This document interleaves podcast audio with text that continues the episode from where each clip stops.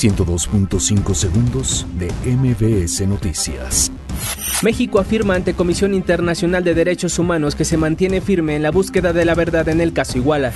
Secretaría de Relaciones Exteriores pide a Estados Unidos investigar uso de armas no letales contra caravana migrante.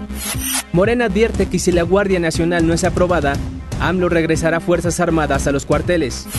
Alcaldes piden a López Obrador dialogar sobre presupuesto, seguridad y superdelegados. Gobierno electo propone a Gerardo Esquivel como subgobernador del Banco de México. Bolsa Mexicana de Valores cae 4.17%, su peor caída desde 2014. Juez ordena libertad de Guillermo Padres, deberá cumplir con cuatro medidas cautelares. Secretaría de Seguridad Pública de la Ciudad de México desplegará más de 2.000 policías por actividades de cambio de gobierno. Infracciones de tránsito en Ciudad de México se pagarán con trabajo comunitario. Por incidentes en el encuentro River Boca, renuncia ministro de Seguridad de Buenos Aires.